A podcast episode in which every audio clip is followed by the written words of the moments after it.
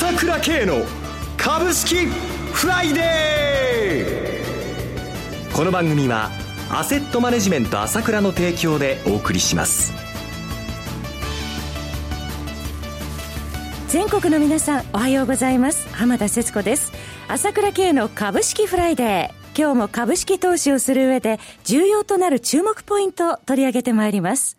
パーソナリティは、アセットマネジメント朝倉代表取締役、経済アナリストの朝倉圭さんです。朝倉さん、おはようございます。おはようございます。よろしくお願いいたします。よろしくお願いします。さて、今週一週間、マーケット、どのようにご覧になってらっしゃいますか？あー、全くね、腰が弱いですよね。そうですね。ちょっとまた為替にも振り回されているような状況のようですが。そうですね。はい、まあ、ブレグジットで、まあ、1300円近く下げたのね。はいまあ、先々週は、あの、先週はね、もう上がりっぱなしだったんだけども、まあ、もうちょっとかなというところで戻しきれたか、まあ、戻しきれないなと思ってたところ、あっという間に今週になったらね、えー、火曜から下がりっぱなしでね。商いも低いですよね。もう、これはずっとでどうしようもないことですよね。はい、それからやっぱりこう、思いの早く、思いのが早く円高方向にやっぱりどうしても動いてきてしまいますね。はい。まあ前から言ってますけど、相場が円高に行きたがって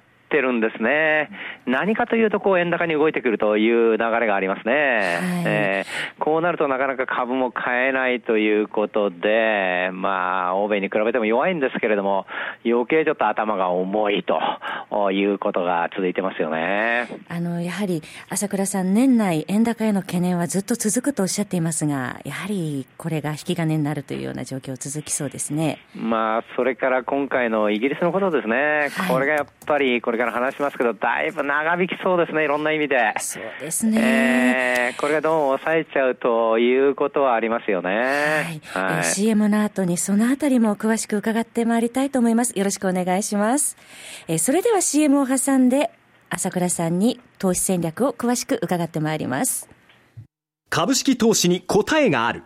株高だからといって必ず設けられる保証はない。だからこそプロの情報が欲しい。そんな時に朝倉慶。経済予測のプロ、朝倉慶の情報は、アセットマネジメント朝倉のウェブサイトで、日々無料でリアルタイム配信中。迷ったら朝倉慶。キーワード、朝倉慶で検索を。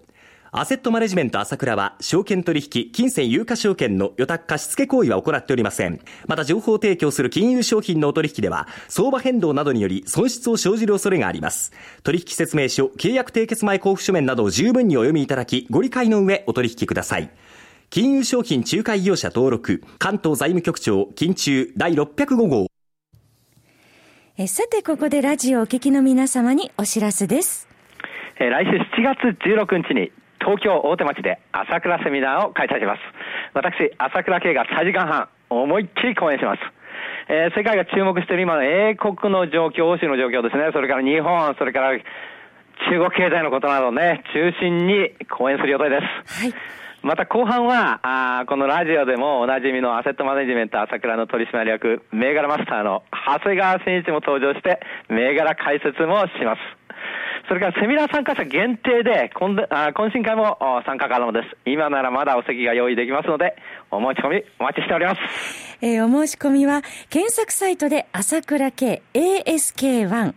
は数字の1と検索していただきまして、ASK1 のホームページをお開きください。えー、セミナーのショッピングのコーナーからお手続きいただけます。また、フリーダイヤル0120-222-464 0120-222-464 4644でも受付いたしますので、どしどしお申し込みをお待ちしております。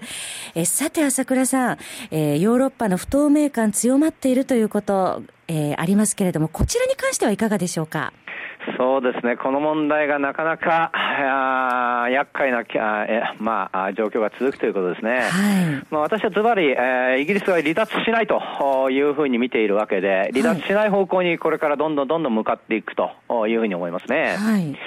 えー、まあ、本来であれば、そのキャメロンさんですね、いかなる結果が出ても、すぐにですね、えー、行動を起こすと言ってたんですよね。はい、本来ならああいう結果が出たんだから、すぐに、まあ、EU に対して、えー、離脱通告というのは、キャメロンさんがやるべきだったのが逃げ出しちゃいましたね。はい、やって、他の次の人がやってってね。えー、で、それ主導してたジョンソンさんも立候補しないよということでね。ファラージュ氏もやめますよそう、独立務としては、公約違反でしたって。はい、もうみんなこの無責任というか、引き金が引けないんですよね、本当に。自分たちが勝つと思わなかったから、離脱さも。はい、これは完全に勝っちゃったことが誤算なんですけれども、まあ、今回、メイさんが新しい首相になるんでしょうけども、イギリスの保守党首ですね。そうですよね、はい、彼女ももう来年だって言ってますよね、えー、来年になったらどういう状況になってるか分かりませんね、イギリスは。えそれに最近ではまた、この EU の離脱ということによって、市場の動揺が、えー、再び第2波が出てきているというようなこともありますね。そうですね、はい、これがまあ非常にですね、えー特にその、まあ、リーマンショックの前と同じで、不動産ファンドがね、はい、あの時はその、まあ、いわゆるその、サブプライムローンを含んだファンドが、はい、あまあ、あ換金できないということになって、それがまあ次から次へと拡大していったんですけれども、今回不動産ファンドが、まあ、最初3社でしたけど、次4社、さらにということで、今、額にして2兆4000億凍結された形になっちゃいましたよね。これがこのまま、その、不動産ファンドだけで済むという具合にはならないですよね。えー、様々なものがこういった流れになってていく可能性がありますね、はい、はい、またイギリスのみならず、イタリアなどでもこの不良債権問題というのが再び出てきているということもありますね。これも結構深刻で、はい、えー、これもですね、まあ、EU 自体がその銀行にお金入れるんだったら、その銀行の,、ね、あの投資した人間とか、その債券買ってる人間は、もうそのその債券をただあ、チャラにしちゃわなきゃだめだと、ゼロにしちゃわなきゃだめだよということを言ったばっかりなので、はい、今年の初めにでね、だから、その犠牲なしにとあのいわゆる公的資金を入れるということはできない状態になってますので、はい、非常にこの問題も厄介ですね。えー、もう扱い方間違えるとですね、はい、もうその イギリスどころじゃなくて、イタリアでもですね、大変な騒ぎになりそうなということになってきてますので、はいぱりこの余波というのが様々こういろんなところに出てきているということですよね。それから先ほど言いましたように、まあ、離脱しない方向に向かうと思うんですけども、それでもこの選挙やった後ですからね、はい、もう様々なこう圧力というのがあってですね、結局中途半、あの、中ぶらりな状態になっちゃうと思いますね。離脱は通告できない。はい、もうそのまま行っちゃうという感じで、国内も世論がこう、二つに割れたまま、本来は国民投票で決まるべきものが、また振り出し戻って決まらないと同じような形でずっといくと思いますので、この状態というのがね、やっぱりちょっとちょっとどころかまだ、まだまだ懸念が続くということですね、ヨーロッパではね。はい、このヨーロッパ初のこの金融システムの不安の連鎖というのが国内にも響いてくるのかなどにつきまして CM の後、えー、伺っていきたいと思います。